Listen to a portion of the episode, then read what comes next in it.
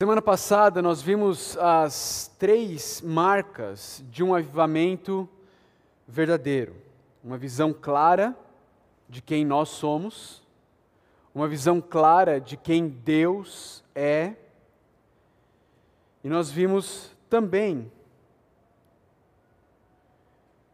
que uma das marcas do avivamento é também o desejo de obedecer a Deus por amor e que esse desejo de obedecer a Deus por amor envolve os nossos relacionamentos, envolve os nossos negócios e envolve envolvimento na missão de Deus. Nos dois capítulos de hoje, nós vamos ver não as marcas do avivamento, mas nós vamos ver os resultados do avivamento. Nós vamos ver o que é que o avivamento causa, qual, o que ele, em, em que ele resulta na vida do povo de Deus. Lembra de, de, do, do, capítulo 7, versículo 4? Olha aí na tua Bíblia. Se você tem a sua Bíblia aí, olha aí. Neemias 7, 4. Lembra que o muro tinha ficado pronto? Lembra que a cidade era grande e espaçosa, mas havia poucos moradores e as casas ainda não tinham sido reconstruídas. Lembra disso? Essa era a realidade. O muro havia sido reconstruído, mas a cidade ainda era uma cidade ah, grandemente em ruínas. Muito poucas pessoas se dispunham a morar ali. Ah, e, e, Neemias, então, ele, ali em Neemias 7,4, começa a investigar, investigar quais foram as primeiras famílias que voltaram a Jerusalém. Lembra disso? Que ele pega aquela lista, foi a primeira grande lista que a gente viu aqui, das diversas várias listas que Neemias apresenta, mas ele começa a buscar a solução para o problema, uh, vendo quem são as famílias que vieram primeiro, que vieram junto com Zorobabel para reconstruir o templo, para repovoar a cidade. Uh, mas a gente precisa ter em mente, queridos, que viver em Jerusalém, nos tempos de Neemias, significava grande risco, significava abrir mão de grandes possibilidades. Em um ataque de saqueadores, por exemplo, eles não iriam se interessar com as poucas casas espalhadas pelas montanhas ao redor, eles iriam para a cidade, onde existiam mais pessoas e onde os recursos também estavam alocados. Por isso, decidir morar na cidade, decidir morar numa cidade como Jerusalém, onde ainda não tinha toda uma estrutura de proteção colocada ah, para funcionar, significava se colocar em risco, significava abrir mão de semear a sua terra, de poder plantar e colher na terra ao redor de Jerusalém. Mas você percebe no texto, em Neemias 11, 1, que os líderes do povo estão dispostos a fazer isso. Os líderes do, do povo já estão morando em Jerusalém. Eles estão liderando por exemplo e eles estão morando onde a maioria do povo não iria querer morar. Mas precisava de mais gente, precisava de mais pessoas vivendo em Jerusalém. Por isso eles resolvem fazer um sorteio. Já viu aquele sorteio dos palitinhos? Você pega Aqui no caso era 10 para 1, né? Então você pega nove palitinhos do mesmo tamanho e um palitinho menor. Aí você iguala eles em cima, segura com a mão e cada um pega um palitinho. E aí foi lá o pessoal pegando o palitinho. Quem saiu com o palitinho menor vai ter que morar em Jerusalém. Vai ter que, viu que não era, um, não era um bônus. Não era assim, vamos fazer um sorteio e quem ganhar o sorteio vai ter o privilégio de morar em. Não, não era um bônus. Era algo que as pessoas não queriam. Era algo que, que, era, que fazia as pessoas saírem da sua zona de conforto.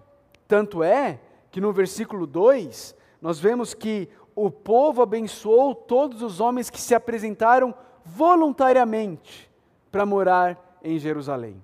Além dos líderes, além dos sorteados, alguns dos homens de Jerusalém, alguns dos homens de Judá se apresentaram. Falaram: olha, nós nos dispomos. Eu e minha família vamos vir morar em Jerusalém.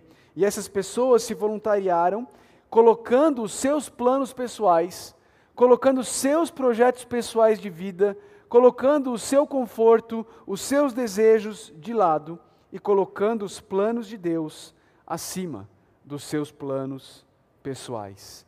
De novo, queridos, ir morar em Jerusalém não era um, não era um benefício nessa época, não era um plus nesse momento. Não, ir morar em Jerusalém era uma decisão de buscar primeiro o reino de Deus. Era uma decisão de buscar primeiro o reino de Deus. Pensa, esse pessoal estava aqui reconstruindo o muro já havia um bom tempo, muitos meses de trabalho. O normal seria eles pensarem: bom, fizemos nossa parte, reconstruímos o muro, agora o muro está reconstruído, a tarefa está pronta, vou voltar a me dedicar às minhas tarefas, aos meus planos, aos meus projetos de vida.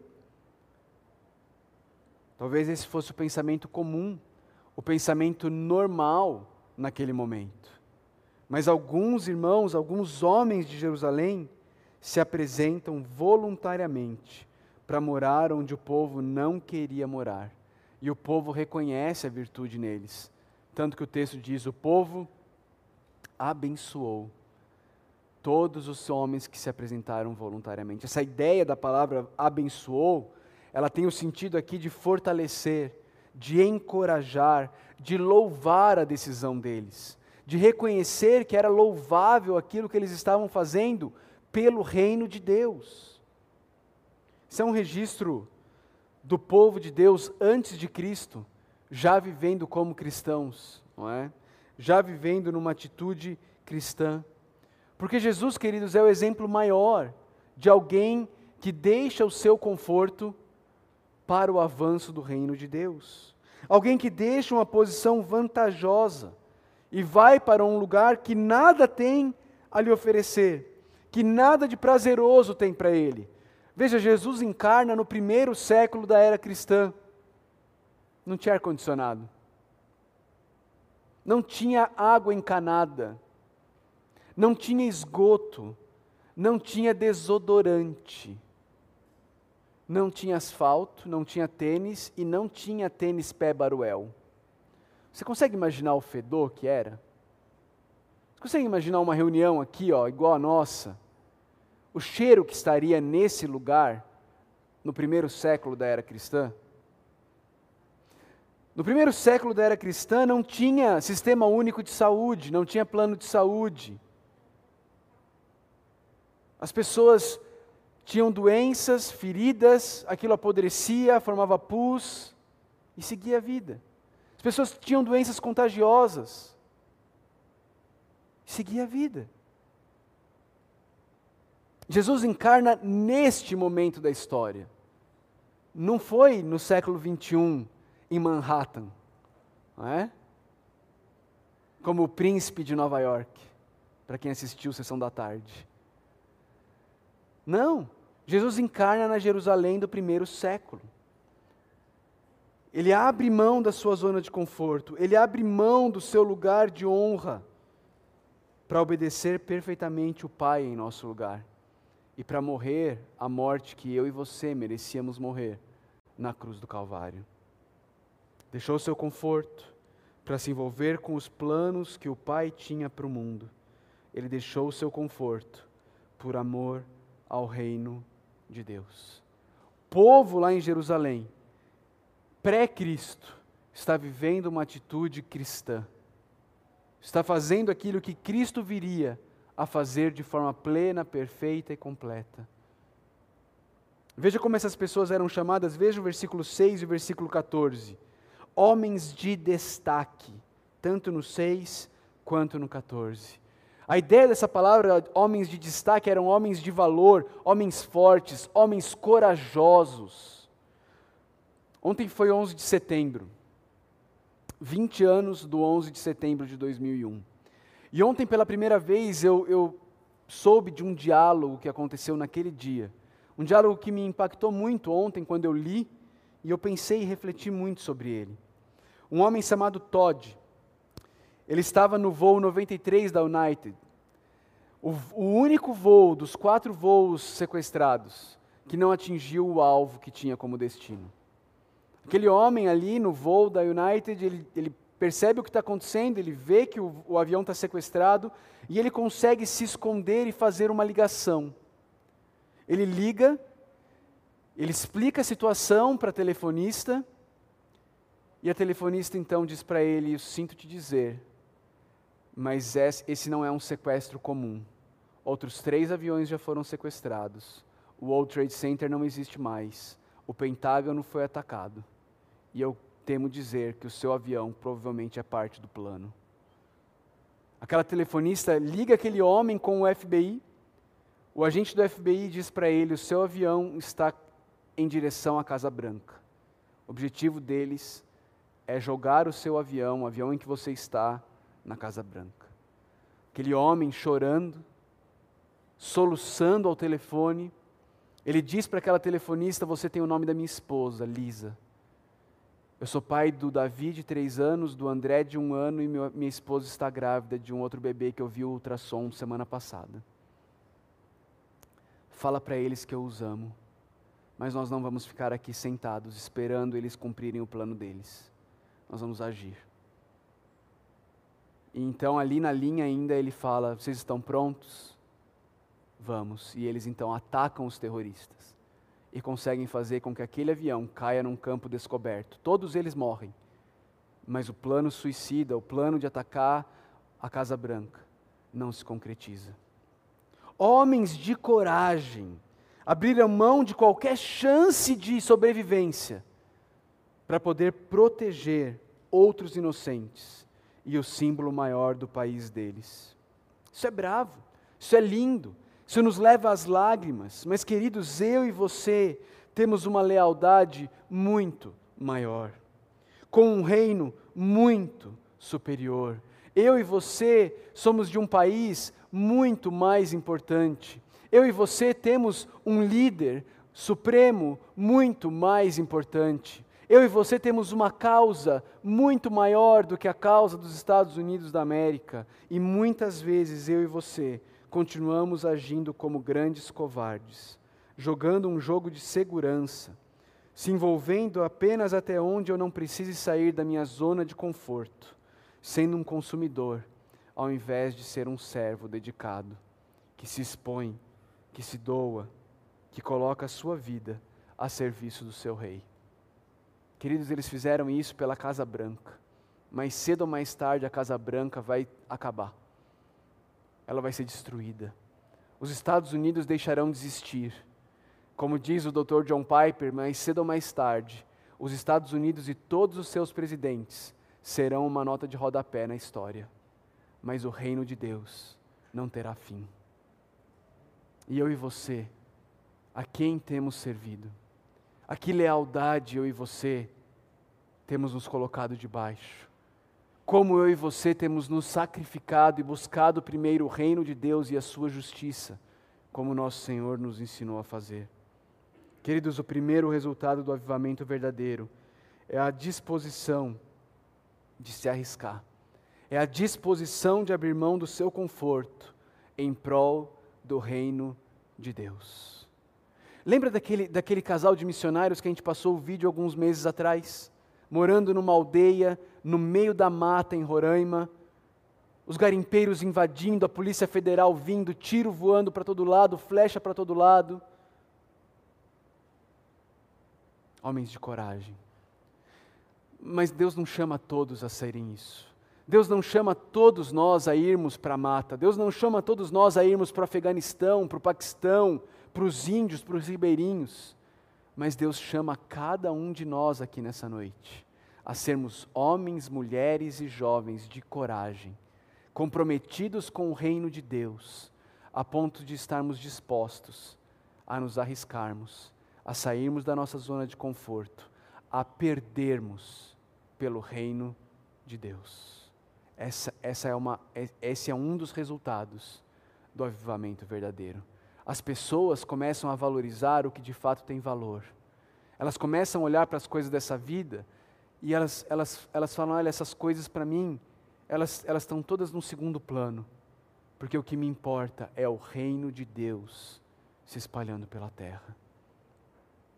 Me lembro de uma história que o Dr. John Piper conta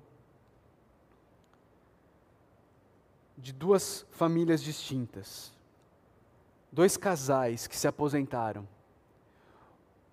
O primeiro casal se aposentou e realizou o sonho da vida deles: mudar para a Flórida e colecionar conchas. Mudaram para a Flórida, foram viver à beira da praia e colecionar conchinhas. Saíam pela manhã, aproveitar a brisa do dia, procurar novas conchas para sua coleção, e assim eles gastaram os seus dias colecionando conchas na beira da praia na Flórida. E naquela mensagem que o Dr. John Piper fez algumas décadas atrás, naquela semana em que ele pregou, um outro casal, também aposentado, havia morrido. Havia morrido num trágico acidente no interior da África, enquanto eles gastavam os últimos dias de suas vidas.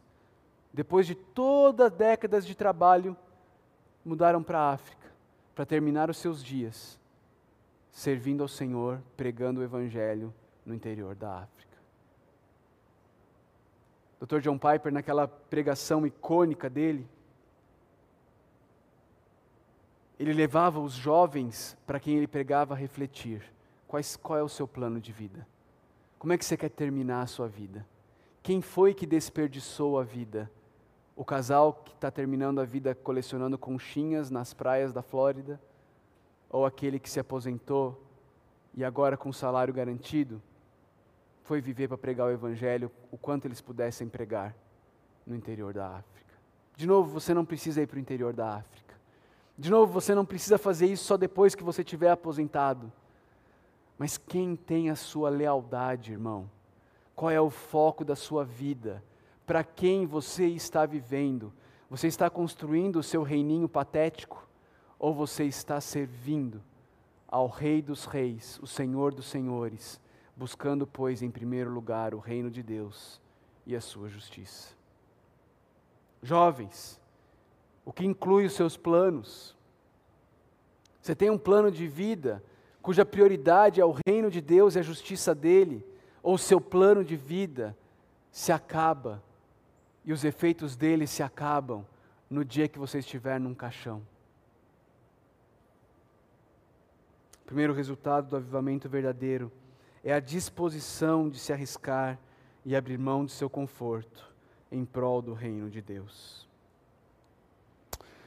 Queridos, muitas vezes a gente não entende o porquê dessas listas na Bíblia, não é? A Magda ia lendo ali, eu aposto que você coçava a cabeça, sim, e eu coçava também, e eu pensava, meu Deus, por que dessas listas? Tem tantas listas em Neemias. Para que essas listas? Qual o objetivo dessas listas? Muitas vezes a gente não entende. Talvez a gente não entenda de forma plena, completa, até nós estarmos com o Senhor, e aí a gente não vai mais ter interesse em entender também. Mas, queridos, um dos objetivos dessas listas aqui, nesse, nesse momento, em Neemias, é legitimar as pessoas que estão relatadas nestas listas. Essas pessoas relatadas nessas listas, que têm seus nomes aqui em Neemias 11, lá em Neemias 7 tem um monte delas, em Neemias 12, várias delas elas são pessoas que estão sendo legitimadas como verdadeiros israelitas. Essas listas, queridos, têm como propósito manter e proteger a pureza da adoração a Deus. Os muros estavam prontos, Precisava se decidir quem iria morar na cidade, quem iria viver na cidade, qual é a cultura que essa cidade ia ter, como essa cidade iria ser marcada, qual seria a marca da cidade, como a cidade seria conhecida. Para isso, eles precisavam se certificar que iria morar na cidade aqueles que verdadeiramente eram parte do povo de Deus. Por isso das listas. Por isso as listas vão buscando, você vê que às vezes a, a lista chega até Asaf. Lembra de Asaf? Quem foi Asaf? O salmista, não é? Voltava lá em Asaf, lá naquele adorador, lá nos tempos dos reis, do Reino Unido ainda. Voltava lá atrás mostrando: olha, esse cara aqui é um israelita verdadeiro. Ele de fato é parte do povo de Deus. O que, que Neemias queria com isso? Neemias queria certificar que apenas que, aqueles que de fato eram parte do povo de Deus iriam viver ali dentro da cidade de Deus, convivendo com o povo de Deus. Veja, na antiga aliança, queridos, Deus tinha um povo físico, Deus tinha uma nação física, e era importante manter a pureza dessa nação para a adoração do Senhor, para que a adoração do Senhor pudesse se manter pura também.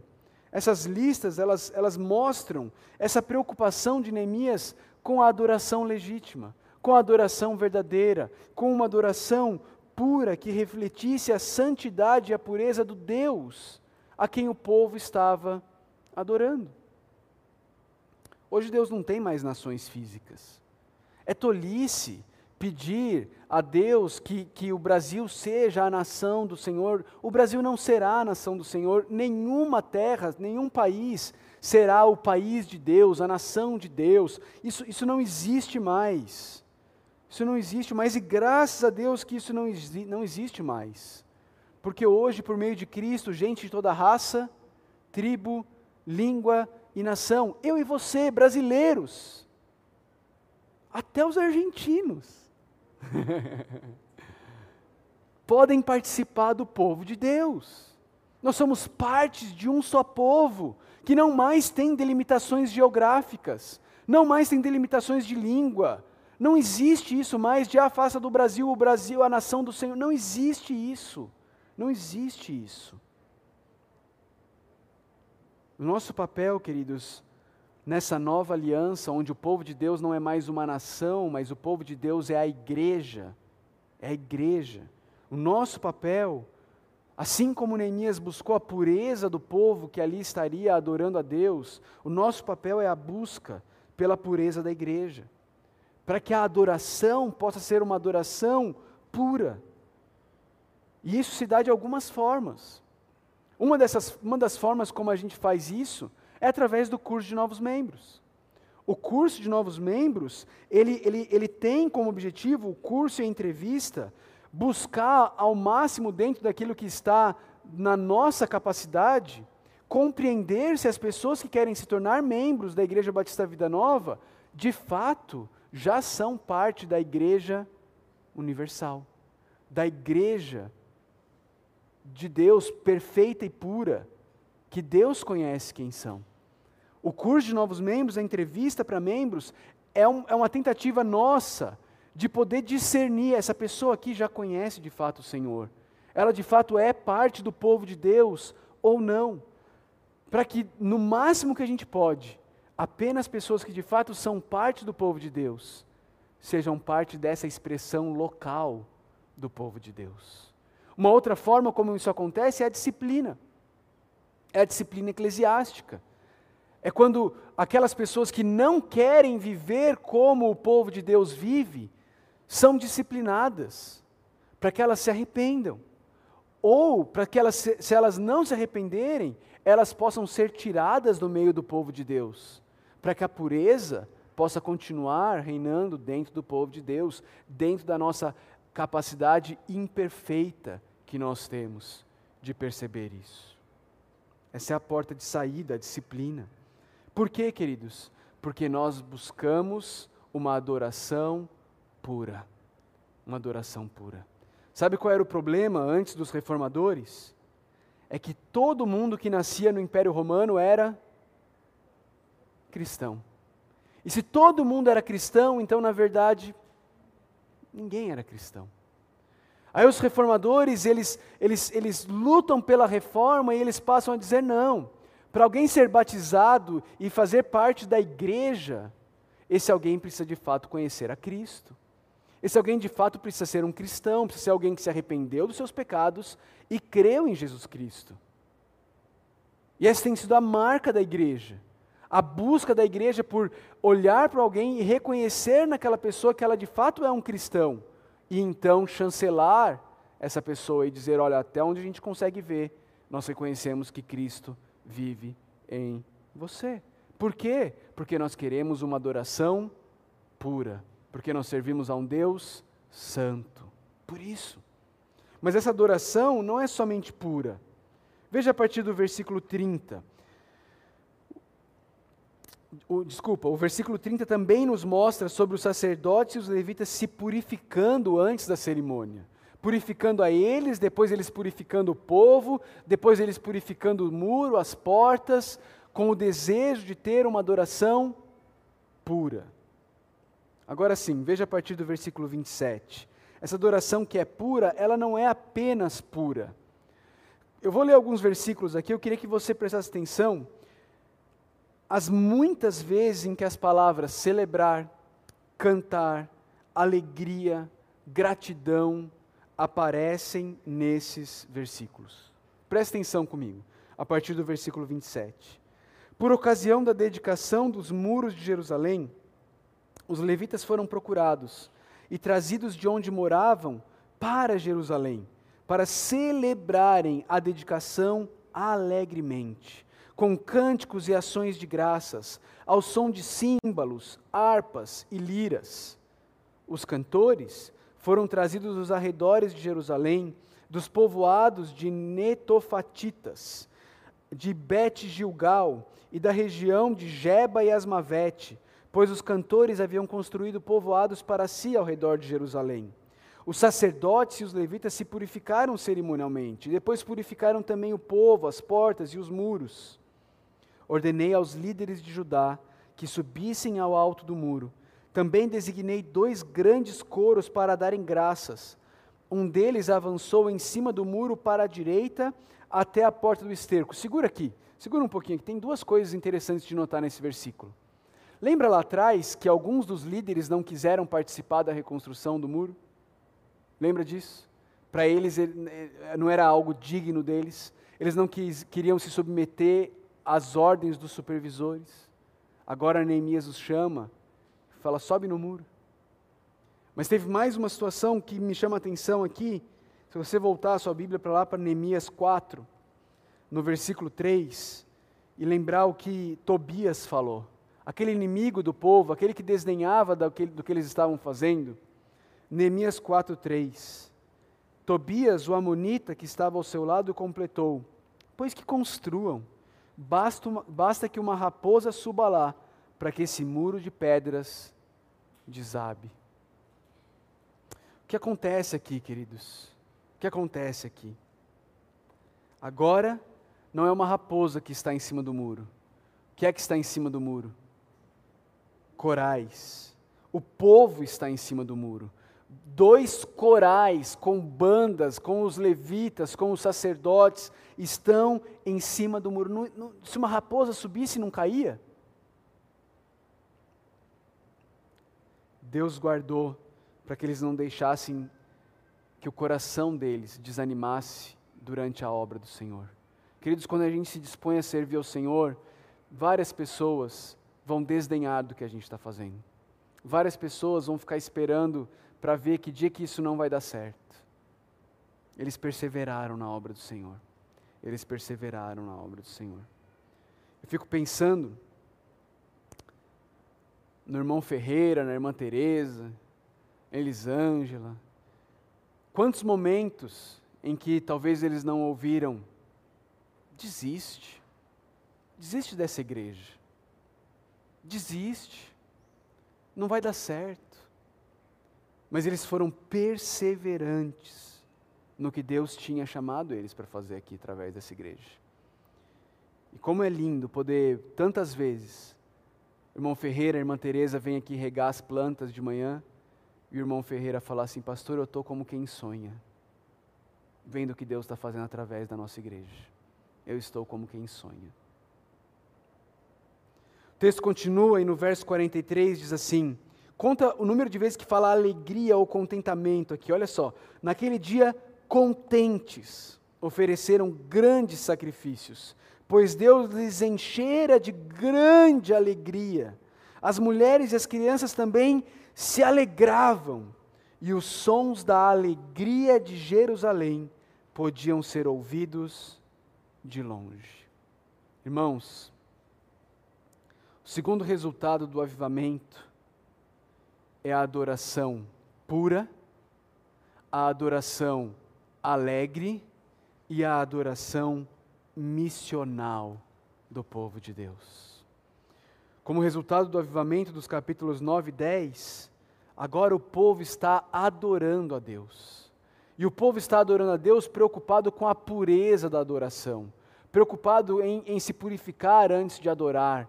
E o povo está adorando a Deus alegremente, com o coração cheio de grande alegria. E essa alegria, queridos, essa alegria é missional, porque essa alegria está alcançando os outros. Os sons de alegria de Jerusalém podiam ser ouvidos de longe.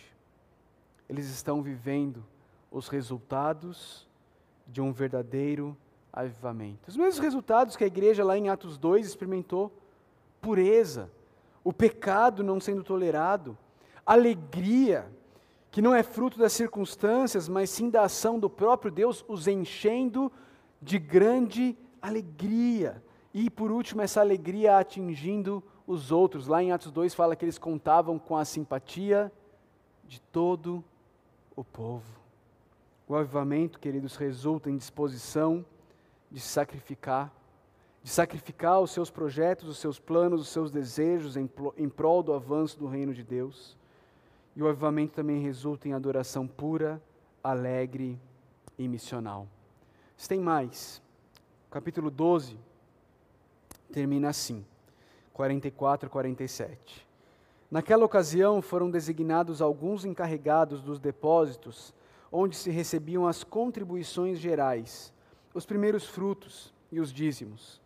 Das lavouras que havia em torno das cidades, eles deviam trazer para os depósitos as porções exigidas pela lei, para os sacerdotes e os levitas. E, de fato, o povo de Judá estava satisfeito com os sacerdotes e os levitas que ministravam no templo. Eles celebravam o culto ao seu Deus e o ritual de purificação, dos quais também participavam os cantores e os porteiros, de acordo com as ordens de Davi e do seu filho Salomão. Pois muito tempo antes, nos dias de Davi e de Asaf, havia dirigentes dos cantores que dirigiam os cânticos de louvor e de graças a Deus. Sucedeu, pois, que nos dias de Zorobabel e de Neemias, todo Israel contribuía com ofertas diárias para os cantores e para os porteiros, além de separar a parte dos outros levitas. E os levitas separavam a porção dos descendentes de Arão. Irmãos, existe um, um, um, outro, uma outra ou um outro resultado do avivamento aqui nesse texto.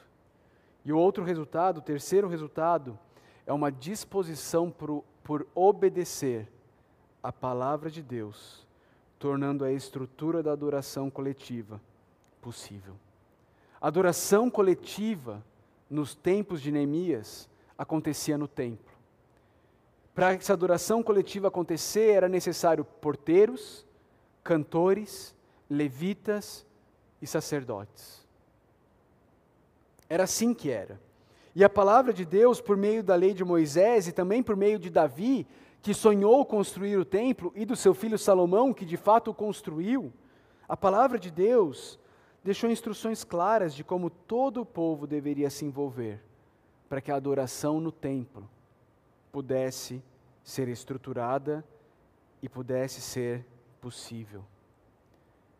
Queridos, por 70 anos, essa adoração não aconteceu.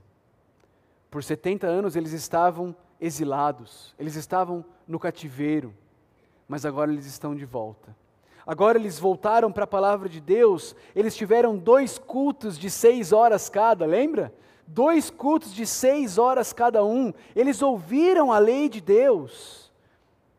E como resultado do avivamento, eles falaram: Nós queremos obedecer a palavra de Deus. Nós queremos cada um fazer a nossa parte para que a adoração coletiva no templo possa continuar a acontecer. Possa continuar a acontecer. Queridos, resultado da adoração, desculpa, resultado do avivamento não é pessoas caindo. Resultado do avivamento é disposição por sacrificar seus planos, sacrificar sua zona de conforto, para servir os propósitos maiores do reino de Deus. Resultado do avivamento é uma duração pura, alegre, missional. Resultado do avivamento é disposição de obedecer à palavra de Deus, tornando a estrutura da adoração coletiva possível. Irmãos, o mesmo Espírito que operou esse avivamento lá no tempo de Neemias, 2.400 anos atrás, está agindo aqui, na pequena Caldas Novas, hoje, em mim, em você, na Igreja Batista Vida Nova. A diferença, queridos, é que por causa de Cristo, eu e você conhecemos muito mais de Deus do que o povo de Israel conhecia ali em Jerusalém. Por causa de Cristo, nós vimos em Cristo o que é viver e morrer pelo reino de Deus. O que é adorar o Pai de forma pura, alegre e missional. Nós vimos em Cristo ele morrendo e assim rasgando o véu do templo, fazendo de todos nós sacerdotes reais, nação santa, povo de propriedade exclusiva de Deus e nos dando livre acesso ao Pai. Irmãos, nós sabemos que Ele nos deu o seu Espírito, Ele nos deu o poder dele, e por causa dele, eu e você podemos viver um avivamento tão profundo e real como aquele vivido nos dias de Neemias. O que, que isso significa para nós hoje, aqui em Caldas Novas?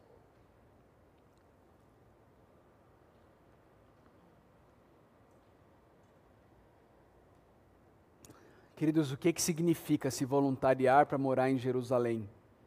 Para mim e para você hoje. Quem seriam as pessoas que eu e você deveríamos abençoar porque se voluntariaram para morar em Jerusalém? Sabe quantas pessoas estão servindo para que esse culto aqui possa acontecer hoje? 30. 30 pessoas. 30 pessoas estão envolvidas, servindo nas mais diversas áreas. Algumas delas com preparo prévio, gastando tempo, investindo tempo durante a semana, preparando aula, preparando material, ensaiando. Algumas delas chegaram aqui por volta das três da tarde hoje, para preparar as coisas, para que você pudesse entrar, para que você encontrasse essas cadeiras colocadas em disposição o ar-condicionado funcionando, as luzes ligadas, os instrumentos afinados, os cantores e instrumentistas ensaiados. Sabe o que isso significa, queridos? Significa que o domingo delas, elas não podem fazer o que elas quiserem no domingo delas. Significa que, que elas precisam escolher o que elas vão fazer no domingo, para que elas possam estar aqui no horário que elas estão determinadas a servir a Deus no domingo. Sair da sua zona de conforto. É correr riscos. Alguns anos atrás, o David teve um problema no pulmão. Teve que fazer uma cirurgia no pulmão. Ficou semanas, ou pelo menos dias, muitos dias internado. Tem um problema no pulmão. Como alguém que tem um problema no pulmão, no meio de uma pandemia que atinge o pulmão, ele está correndo um risco. Desde o primeiro dia da pandemia, ele está aqui, servindo a você, servindo a Deus, nos servindo. Tem um risco? Tem. Queridos, a vida é um risco. Você está vivo, você está com risco de morrer. A vida é um risco. A pergunta é: nós, nós, nós vamos nos arriscar pelo quê? Nós vamos nos arriscar por qual reino? O meu? Meu reininho patético? O seu reininho ridículo? Ou o reino do Criador dos céus e da terra? nós vamos nos arriscar pelo quê? Nós vamos abrir mão da zona de conforto pelo quê? Quem são as pessoas que eu e você precisamos abençoar? Irmãos, daqui a pouco você vai sair, você vai buscar os seus filhos na classe. Quando foi a última vez que você parou lá e agradeceu? Falou, olha, olhou nos olhos da professora, do professor e agradeceu. Falou, obrigado. Não, não, não, olha só, obrigado mesmo por você estar aqui. Quando é que eu e você vamos sair da nossa zona de conforto? E não apenas vamos abençoar os que saíram, mas vamos estar entre eles, servindo, correndo riscos, mas servindo, servindo.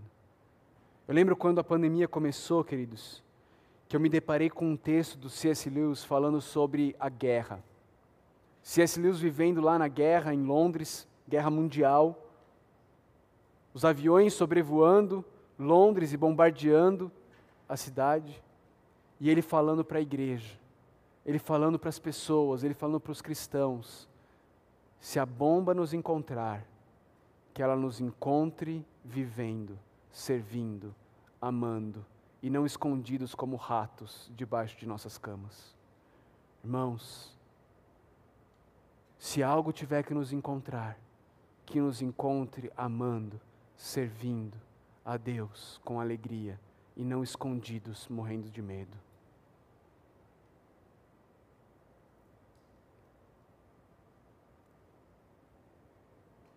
Na época de Neemias, irmãos, Deus estava agindo através da nação de Israel, centralizado ali em Jerusalém.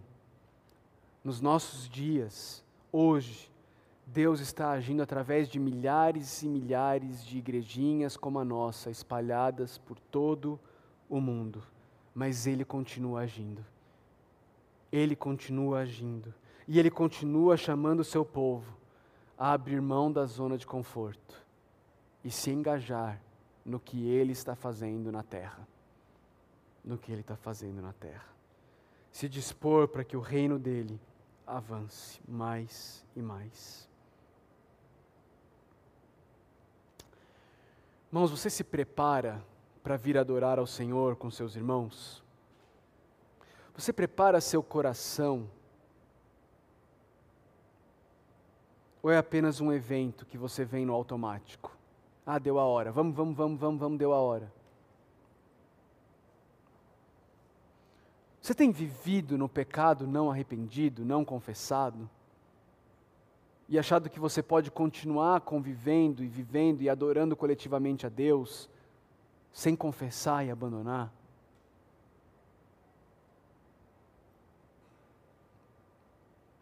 Eu não estou perguntando se você peca ou não.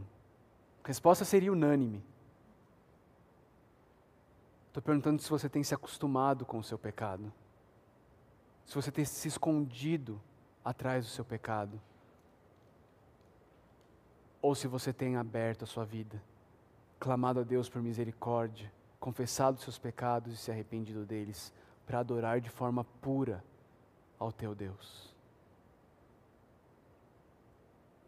Estar aqui, queridos, estar aqui, ver o que Deus tem feito na e através da Igreja Batista Vida Nova, alegra seu coração? Alegra seu coração a ponto daqueles que te cercam perceberem a sua alegria. Toma o seu coração. Queridos, às vezes a gente gasta tanto tempo falando sobre o que está acontecendo em Brasília. Mas, irmãos, seja lá o que estiver acontecendo em Brasília, é muito menos importante do que o que está acontecendo aqui e em milhares de outras igrejas espalhadas pelo mundo que que toma o seu coração? Milhões de pessoas em Brasília ou dezenas prostradas diante de Deus, adorando a Ele, vivendo em comunidade? Uma vida comum, ordinária, simples. Qual mensagem você tem se engajado para espalhar?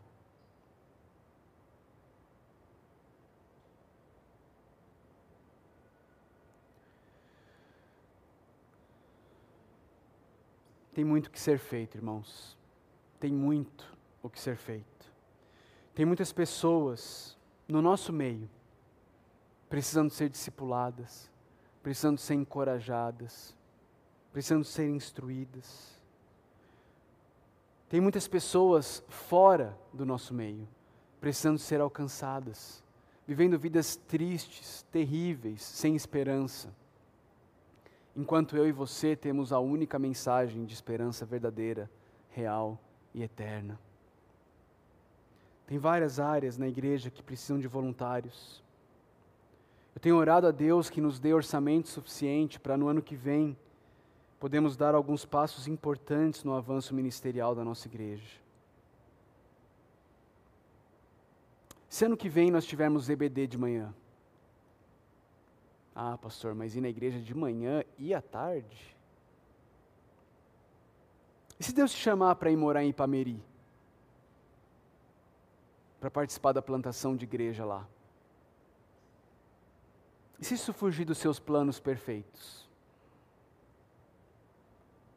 Irmãos, nós temos uma missão. Nós temos uma missão.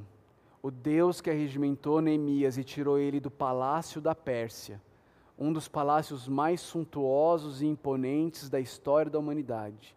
O Deus que tirou Neemias de lá e levou ele para ir remoer escombros de uma cidade em ruínas para que o povo de Deus pudesse se reunir de novo, para que o povo de Deus pudesse adorar de novo, para que o povo de Deus pudesse glorificar a Deus de novo, espalhar a glória de Deus, refletir a glória de Deus de novo.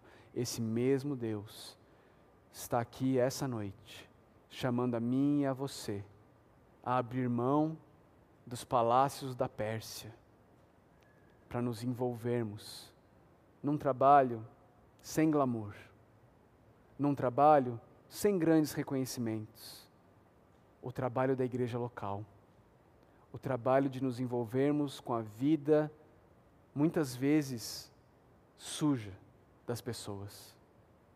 O trabalho para nos envolvermos com vidas difíceis.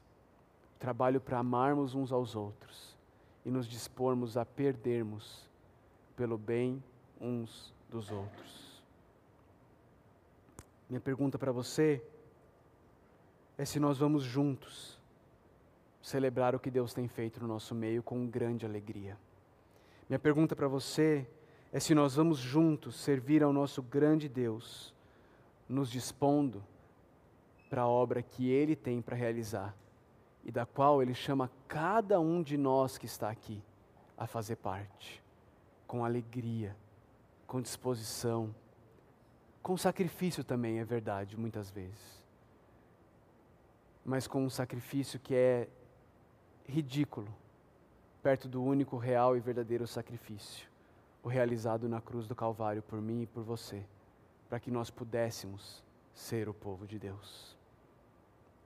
Qual é o reino que nós estamos servindo? Qual é o reino que nós estamos edificando? Nós vamos celebrar a ceia do Senhor, vou orar a Deus pedir aos nossos presbíteros que venham à frente, que nós possamos celebrar a ceia do Senhor. Nós vamos ter aqui alguns dos elementos, nós vamos ter ali outros elementos. Eu quero incentivar você, que é um cristão, você que se identifica com Cristo publicamente, que é parte de uma igreja local, que está em comunhão com a sua igreja local eu quero incentivar você a participar da ceia do Senhor, porque você precisa dela. Ela é um símbolo da nossa união, mas ela também é alimento para mim e para a sua alma. Ela é alimento para a gente viver a vida que Deus nos chama a viver, que nós não conseguimos viver na nossa própria força. Nós precisamos dela. Se você está em pecado, se você tem algo a confessar, se você precisa pedir perdão para alguém, confesse, peça perdão se coloque diante de Deus, peça perdão dos seus pecados e participe da ceia do Senhor. Se você não está disposto a lidar com os seus pecados, se você não é parte de uma igreja local, não participe da ceia do Senhor. Ela é para aqueles que estão em Cristo. Ela é para aqueles que querem continuar se arrependendo e crendo todos os dias de suas vidas. Vou orar, os irmãos do louvor já podem vir à frente, pedir para os presbíteros também. Nós vamos celebrar a ceia do Senhor. Senhor Deus, nós te louvamos, Deus, pela tua palavra. Nós te louvamos, Deus, eu te louvo por dezenas de irmãos que semana após semana têm se sacrificado alegremente, têm se sacrificado alegremente para servir ao Senhor no meio do teu povo, Deus. Obrigado, Pai. Obrigado. Peço, Senhor, que o Senhor os abençoe. Peço, Senhor, que o Senhor sustente a fé de cada um deles. Peço ao Senhor que o Senhor os mantenha com a visão correta de servir ao Senhor por causa do Senhor, para a glória do Senhor, por amor ao Senhor, Deus. E peço, Pai, peço que o Senhor incomode, Deus. Que o Senhor incomode aqueles de nós que estão acomodados, aqueles de nós que continuam consumindo, aqueles de nós que ainda não entenderam que nós estamos no meio de uma guerra e que a nossa guerra é contra os principados e potestades do ar. Nós estamos no meio de uma corrida e nós não podemos ficar olhando para o lado. Nós temos que manter nossos olhos fixos no Autor e no Consumador da nossa fé, Jesus Cristo, o nosso Salvador. Nos ajuda, Deus. Nos ajuda. Nos ajuda a todos corrermos juntos, firmes, unidos. A gente mal pode imaginar o que o Senhor vai fazer. O que o Senhor vai fazer nos próximos anos, através dessa igreja. A gente só pode pedir ao Senhor que o Senhor nos use que o que o Senhor tiver para fazer aqui em Caldas Novas, em Goiás, no sul de Goiás em especial, mas no Brasil e no mundo, nós clamamos que o Senhor faça através de nós e não apesar de nós. Em nome de Jesus. Amém.